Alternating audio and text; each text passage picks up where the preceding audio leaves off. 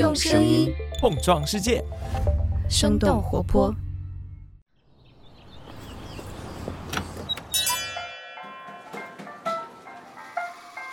您的生动早咖啡好了，请慢用。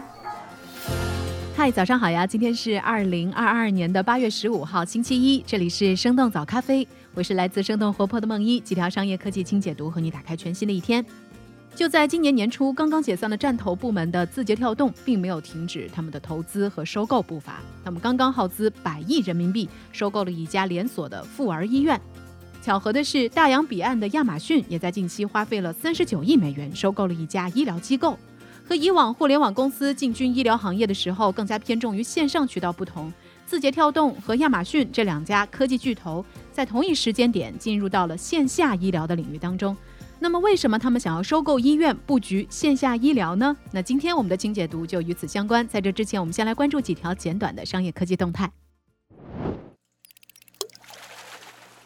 首先来关注一下和生鲜电商相关的消息。在每日优先宣布就地解散的几周之后，八月十一号，叮咚买菜发布了他们的二季度财报。数据显示，叮咚买菜今年二季度实现营收六十六点三亿元，同比增长百分之四十二点八，净利润是两千零六十万元，首次实现了阶段性的盈利。根据界面的分析，这次业绩的增长主要是因为商品价格的提高和营销费用的下降，这也和上半年的疫情管控，尤其是北京、上海两地的情况密切相关。不过，随着疫情的解封，线下购物的复苏，叮咚买菜能否延续今年上半年的业绩还有待考验。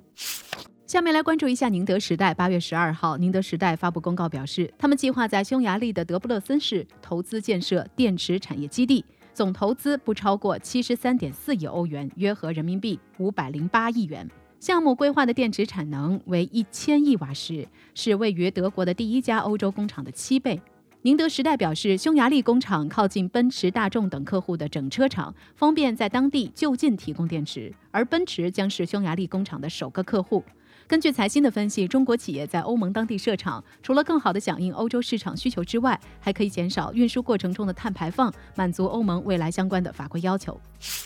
那说到了碳排放，我们接下来也关注一下气候变化下的格陵兰岛。美国时间八月八号，根据 CNN 的报道，气候危机正在以前所未有的速度融化格陵兰岛，而这也为投资者和矿业公司提供了一个难得的寻宝机会。在亚马逊的创始人杰夫·贝索斯和微软创始人比尔·盖茨等亿万富翁的资助之下，矿物勘探公司扣铂金属和蓝压矿业达成了合作，正在格陵兰岛寻找可用于制造电动汽车电池的稀有金属和矿物，比如说镍和钴。扣铂金属表示，他们正在勘探的可能是世界上第一或者是第二大的镍钴矿床，预计能够为数亿辆电动汽车提供动力。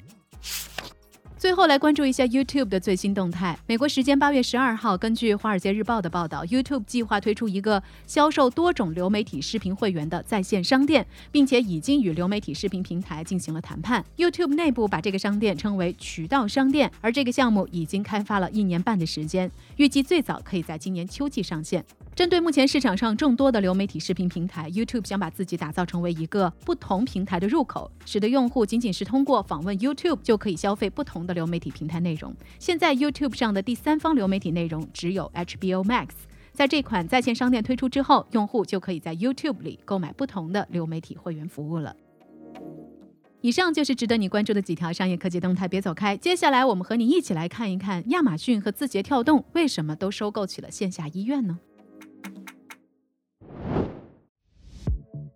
欢迎来到今天的清解读。最近国内外都爆出有科技公司来收购医院的消息。先是亚马逊以三十九亿美元的价格收购了一家连锁医疗诊所，随后又有消息显示，字节跳动花费了百亿人民币买了一家连锁妇儿医院。我们先来看看亚马逊的收购。根据《纽约时报》的报道，七月底的时候，亚马逊收购了医疗服务运营商 One Life Healthcare，他们一次性花费了三十九亿美元的现金，这也是亚马逊自进入到医疗领域以来收购金额最大的一次医疗并购案。同时，这也是亚马逊的创始人杰夫·贝索斯卸任之后，新任 CEO 安迪·杰西上任之后的第一笔巨额收购案。One Life Healthcare 公司旗下的 One Medical 是一家基于会员制的社区医疗服务平台，他们拥有线下诊所和线上数字平台，在旧金山、纽约、芝加哥、洛杉矶还有亚特兰大等等大城市拥有一百八十八个线下医疗网点。One Medical 的主要客户群体是企业，他们为企业提供自己员工的医疗服务，在全美范围内有八千多家的合作公司，而且 One Medical 的线下诊所通常开设在购物中心、写字楼、居民社区这些人流量比较多的地方。其实这也不是亚马逊在医疗领域的第一次出手了，他们在相关行业的布局早在二十多年前就开始了。一九九九年，亚马逊就收购了 Drugstore.com 百分之四十的股份，这是一家在线上销售药品、化妆品和个人护理产品的网站。最近几年，亚马逊更是多次探索医疗行业的可能性。二零一八年，亚马逊以七点五三亿美元的价格收购了在线药店 PillPack，这也是亚马逊药房业务的前身。这也使得亚马逊在全美的五十个州都拥有了开设线下药店的经营权。二零一九年，亚马逊又收购了医疗技术创业企业 Health Navigator，在此基础之上建立了 Amazon Care，人们就可以通过 Amazon Care 的应用程序，随时和专业的医疗人员交流。当线上无法解决问题的时候，Amazon Care 会派出专业的医疗人员到家中问诊、抽血以及做相应的检查，提供一些初级的医疗服务。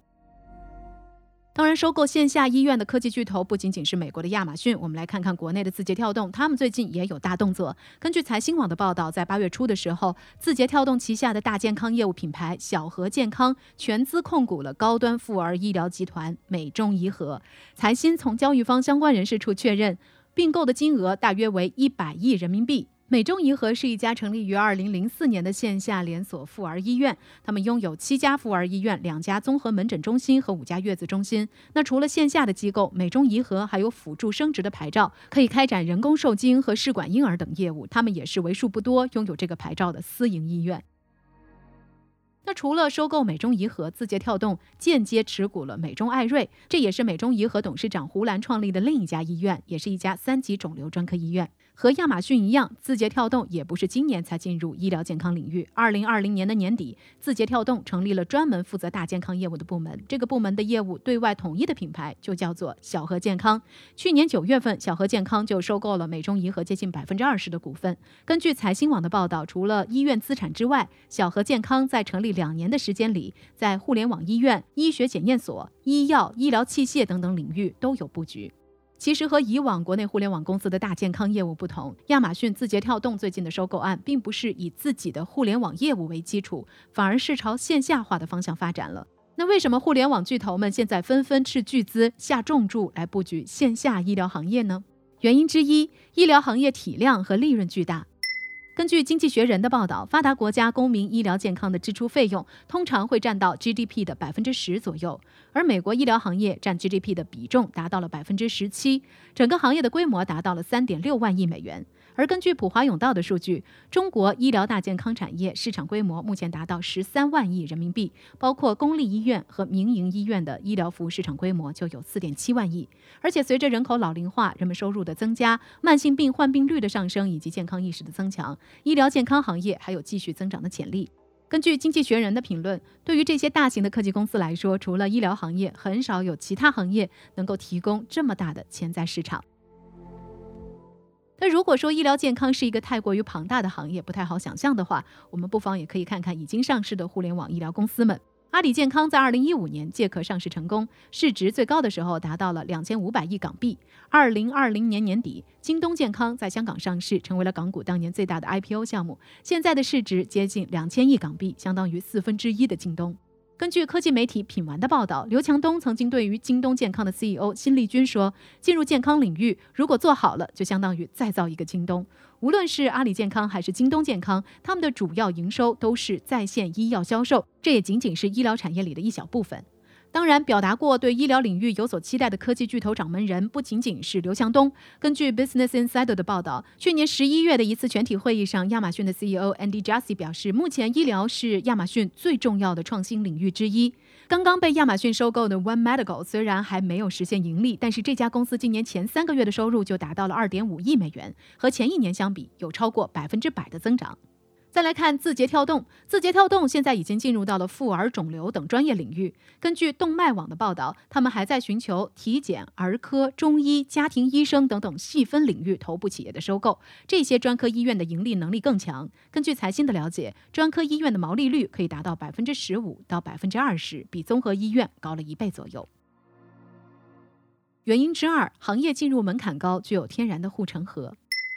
医疗行业的大体量和高利润也吸引了那些不差钱的玩家。中美两国医院并购案的数额也越来越高，动辄就是几十上百亿元。根据泰和资本的报告，在美国最近十年间，线下医院的市场集中度也是越来越高。由于很多医院并没有上市，市场的交易双方也没有公布金额，所以我们也只能够从被收购医院的盈利能力来一探究竟。美国这些被收购的医院平均收入规模超过了六亿美元，比十年前多了一倍还不止。那收购的医院越大，盈利能力就越强，收购的金额也就自然会更多。而在国内，公立医院改制之后，以专科连锁为主角的医院并购开始逐渐成为主流。过去几年里，有 PE 并购基金德宏资本收购上海美华妇儿医院，平安保险接管北大国际医院，泰康保险三十八亿元收购苏州口腔医院等等的案例。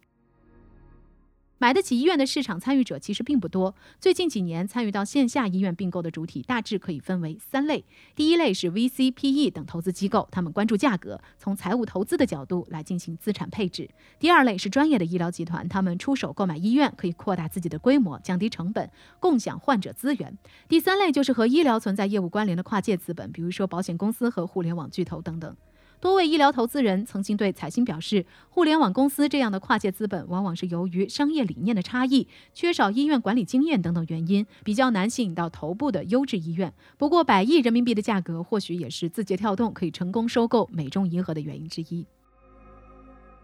原因三：医院可以弥补互联网巨头线下的劣势。互联网巨头进军医疗领域，可以发挥自己在科技效率以及消费者洞察方面的优势，而收购医院可以弥补他们线下的短板。对于亚马逊来说，收购 One Medical 可以解决那些线上问诊无法处理的问题，同时还可以优化线下看病的体验，减少医生预约的难度，缩短患者的等待时间等等。而患者选择亚马逊的线下医疗服务，也会更深的被绑定在亚马逊的 Prime 会员体系之内，给亚马逊的其他业务带来增长。字节跳动收购美中宜和，其实也是有着类似的考量。字节旗下的小盒健康应用程序可以通过线上问诊、购药、预约疫苗和医美，而这些线上流量的落地也需要实体医院和医生来进行承接。根据动脉网的报道，线上线下融合发展一直是互联网医疗的重要趋势。尽管还没有特别好的成功案例，但是妇儿、心理健康、医美等等细分领域可以和字节跳动的内容生态相匹配。那对于互联网公司来说，医疗行业有着极强的专业性，无论是亚马逊还是字节跳动，都有着各自未来的挑战。那聊到这儿了，也想来问问你，你是如何来看待互联网公司在医疗领域买买买的行为呢？在你过往的就医经历当中，体验过哪些互联网公司的医疗服务吗？欢迎你在我们的评论区和我们一块儿来聊聊。好了，这就是我们今天的生动早咖啡，我们在这周三一早再见啦，拜拜。这就是今天为你准备的生动早咖啡，希望能给你带来一整天的能量。如果你喜欢我们的节目，欢迎你分享给更多的朋友，这会对我们非常有帮助。同时，你也可以在公众号和微博搜索“生动活泼”，声是声音的声，这样就可以了解更多与我们节目相关的信息啦。生动早咖啡，期待与你下次再见。